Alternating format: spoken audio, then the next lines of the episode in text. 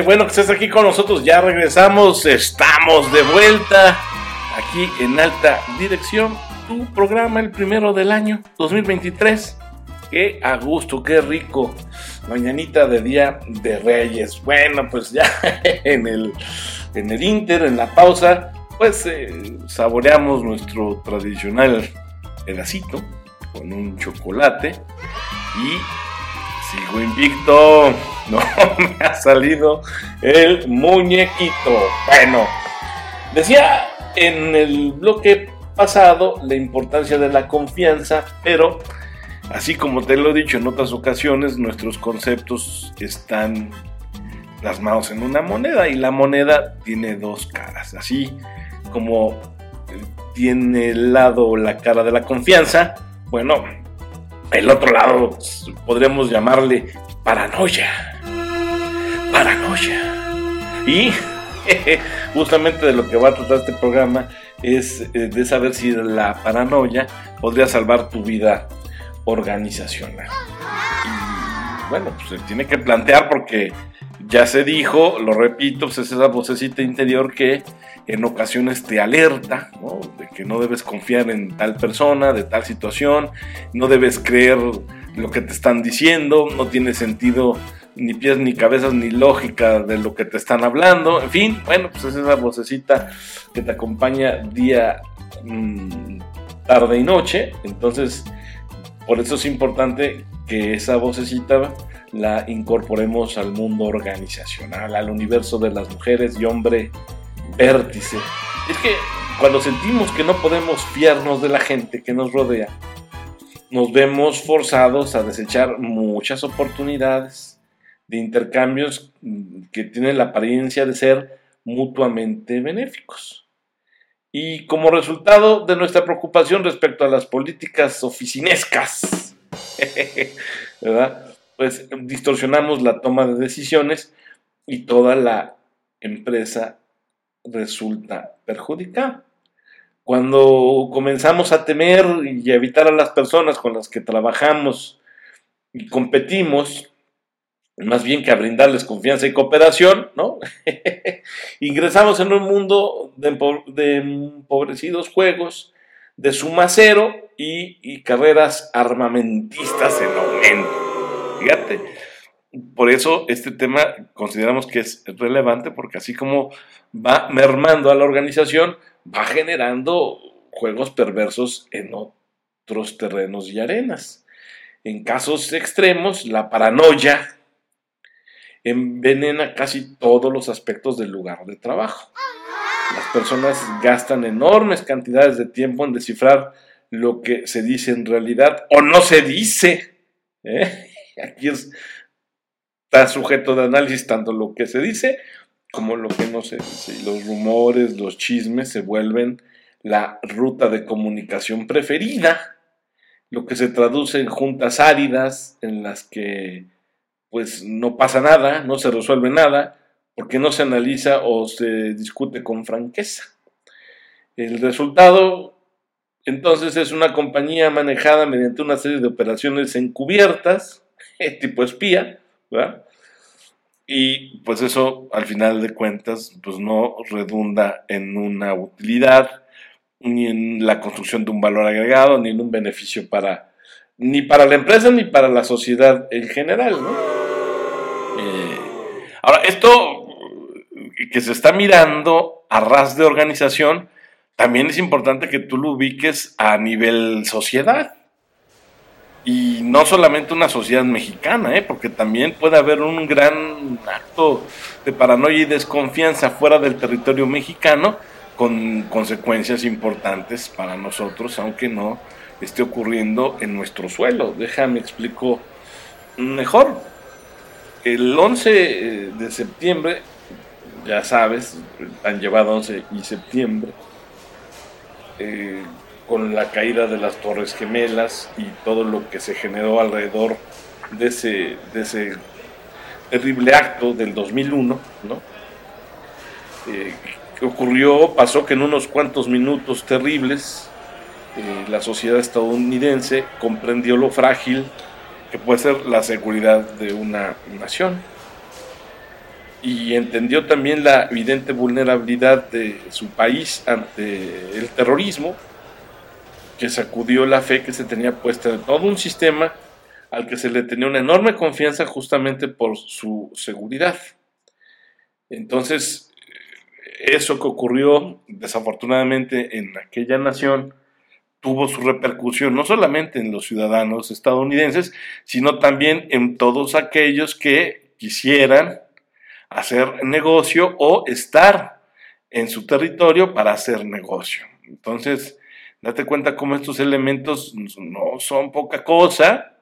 El actuar con paranoia no es un tema sacado de la manga, sino que vive, está latente y es un continuo prácticamente en toda la convivencia humana. Eso en cuanto a lo que ocurre entre países, entre naciones, pero también ahorita, hablando esto en voz alta, recordé que también, ahora ya lo aterrizo al organizacional, eh, el mundo de los negocios también se sacudió, se sintió intranquilo eh, o volvió a sentirse sorprendido por el colapso de la empresa Enron. Sí, pues eh, fue un escandalazo. Si ya no sabes o no te acuerdas qué pasó con Enron, pues pícale al santo Google, ¿verdad? Ahí este, con historia de Enron, cuando se dio este escándalo, este colapso, se cuestionaron muchísimo de los métodos y suposiciones en las que se trabajaba en aquel entonces y que ahora pues nos han llevado a los andamios en los que estamos sostenidos, con los que trabajamos. Son crisis muy distintas, tanto la del 11 de septiembre como la de Enro, pero nos sirve para recordar los riesgos, insisto, de fiarse en exceso, de ser peligrosamente ingenuos y de no tener en cuenta a la incertidumbre como parte de nuestros esfuerzos de gestión y de dirección empresa. Este, la confianza y la cooperación en las corporaciones, por supuesto, tiene costos, muchos, pero aunque no lo creas, la desconfianza también puede ser benéfica en tu sede laboral. También puede ayudarte en tu campo de acción cotidiano. Claro, eh, si la manera en que se gestione la paranoia es la adecuada, es la correcta, va a ser un refuerzo moral, ¿eh? incluso como arma competitiva de tu organización. No te lo, claro, te lo repito con mucho gusto. Si tú gestionas de manera adecuada la paranoia, si la despliegas de forma adecuada, será un poderoso refuerzo de la moral organizacional, incluso puede ser un arma competitiva para ti, para tu firma. Así te la pongo. Eh, eh, lo que quiero decirte entonces es que en ocasiones es prudente, es prudente tener paranoia. Las personas que son paranoicas prudentes, si me permites el término, vigilan cada uno de los movimientos de sus colegas, escudriñando y analizando minuciosamente cada una de sus acciones. Son conscientes de que las personas a su alrededor albergan motivos poderosos y a veces conflictivos para las cosas que hacen.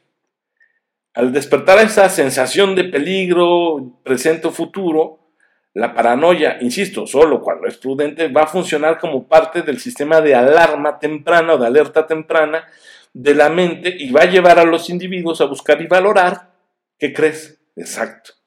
Más información sobre la situación que tienen o van a tener o que están teniendo.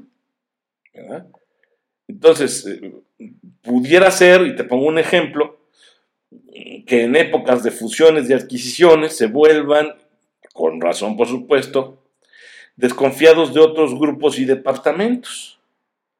Los supervisores y administradores pueden servirse también de tal característica para que un empleado les diga cuándo y dónde su poder está siendo amenazado, o también para, no sé, detectar, gracias a una paranoia prudente, ya diría yo incluso esta colectiva, y que pueda apoderarse de toda una organización, aquellos movimientos que están buscando sacarte del mercado de la jugada en lugar de sumar a tu causa.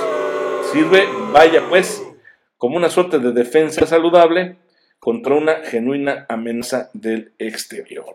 Estoy hablando de que la paranoia prudente, en un adecuado manejo y gestión, te podría servir como un sistema de alerta temprana, justamente para evitar las amenazas. Si tú haces un FODA, pues ya sabes que hay fortalezas, oportunidades, debilidades y amenazas. Bueno, pues te podría ayudar justamente para desviar los misiles de las amenazas que pueden venir fuera de la organización y que te quieren perjudicar. Algunas personas, de hecho, eh, les hará cosquillas o les generará roncha hablar o utilizar la palabra paranoia, porque pudiera parecerles excesiva. Eh, por lo menos excesiva para los que trabajan en una organización, pero es cierto que normalmente pensamos en la paranoia como una suerte de condición patológica y que quienes la padecen se atormentan con delirios de persecución, convencidos de que todo el mundo quiere perjudicarlos. Y ejemplos, pues no, no faltan, este, porque esta gente señalada como paranoica en términos clínicos, conectan acontecimientos al parecer independientes para formar teorías de conspiración sin base o realidad alguna. Eh, como por lo menos así quedó en la película, eh, la recuerdo, espero que tú también, eh, del matemático John Nash, o de la película que hablaba o que narraba la vida del matemático John Nash, que ganó el premio Nobel de Economía en 1994. ¿no? Este, ahí pícale al santo Google y sabrás de qué película te estoy estoy hablando, ¿no? Este, también está el, famoso caso clínico de una mujer que está convencida de que todo el mundo criticaba permanentemente su apariencia a, espaldas suyas, pero la terapia reveló que el verdadero problema, por lo menos el de cómo se sentía, es que la gente no le prestaba suficiente atención, pero eso solamente era en su cabeza, ¿no? por lo cual ella adoptó medidas extremas para hacerse notar pero ella era la única persona obsesionada con su apariencia, no los demás. Entonces, todo esto que te acabo de platicar, por lo menos estos dos ejemplos, son públicos, están ahí a tu alcance, al alcance de un clic o de una búsqueda, ¿no? Y, pueden dar el, el, sustento del por qué usar la palabra paranoia en los términos organizacionales puede resultar excesiva, ¿no? Pero aparte de los casos clínicos, como te dije hace rato, podemos observar a la paranoia en la vida cotidiana de personas comunes y corrientes, que no están enfermas o que no tienen un problema que requiera la atención de un especialista, ¿no? Este, en mayor o menor grado, no me dejes mentir, todos, todos experimentamos ocasionalmente sentimientos de esta índole, por la sencilla razón de que muchas veces los temores y sospechas cumplen algunas funciones de gran utilidad. Lo característico es que la paranoia se inicia cuando sucede algo que te perturba que te resultó inesperado, o puede ser el despido de un jefe, la pérdida de un colega cercano o el rumor de recortes masivos. Acuérdate que yo todo esto lo estoy asentando en los terrenos del organizacional. Por supuesto que esto también puede tener una aplicación, de hecho lo tiene en la vida cotidiana, pero ahorita quiero que te des cuenta cómo puede haber un acto, una acción, un acontecimiento gatillo detonador de la paranoia y bueno, pues esto acompañarte tu día a día organizacional, ¿no? Tales hechos que te mencioné hace ratito como el despido de un jefe, la pelea de un colega o el rumor de recortes masivos, por supuesto que producen incertidumbre y, y te obligan a enfrentar lo desconocido con el recurso de otorgar un significado, una significación a esos acontecimientos. Es un proceso mental, se pone en marcha, es una reacción psicológica rapidísima, instantánea prácticamente, y, que los expertos le llaman hipervigilancia. También no voy a utilizar eh, minutos para explicarte qué es la hipervigilancia, ya te dije que entre el, mundo de los especialistas, ese proceso mental, así es como se conoce, porque de repente, para que las cosas tengan sentido, comenzamos a fijarnos mucho en todo lo que sucede a nuestro alrededor. Y, entonces, bueno, pues tal vez el jefe no se hizo eco de nuestros comentarios en la última junta, o, o tal vez no nos incluyeron en una comisión importante. E, e, en fin, pues empiezas tú, según tú, a hilar o atar cabos, ¿no? Sea cual sea la situación, cada pequeña palabra y acción parece estar dotada de significado personal.